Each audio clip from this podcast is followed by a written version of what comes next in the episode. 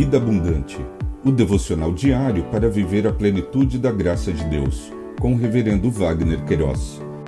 Apoio Elo Forte Móveis.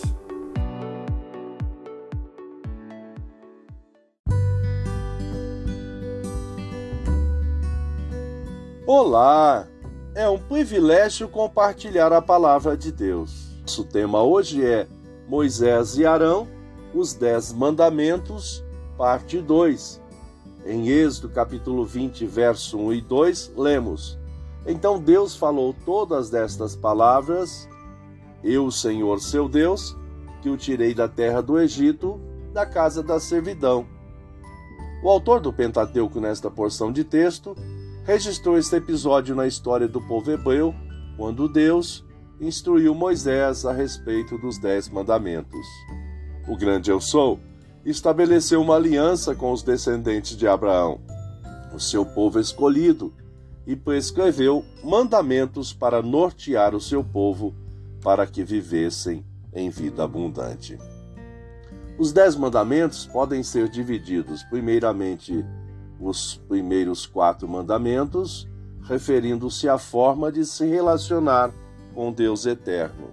A segunda parte, a relação familiar, como se deve relacionar com os pais e os seus devidos valores. Disse: honre o teu pai e a sua mãe, para que você tenha uma longa vida na terra que o Senhor teu Deus lhe dá.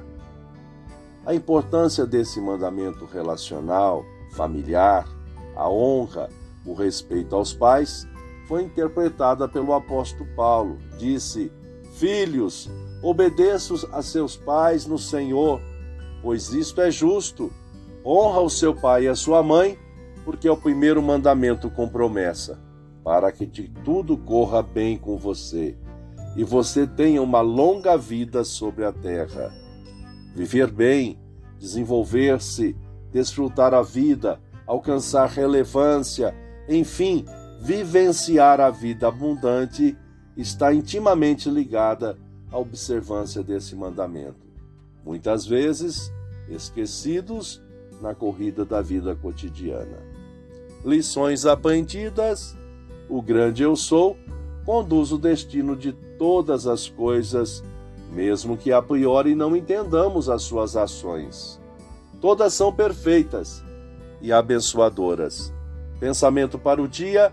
Obrigado, Jesus, porque o teu sangue remidor na cruz do Calvário pagou a nossa dívida para com o pecado.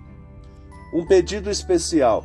Envolva-se com o Ministério Vida Abundante. Acesse vidaabundante.blog.br. Deus te abençoe.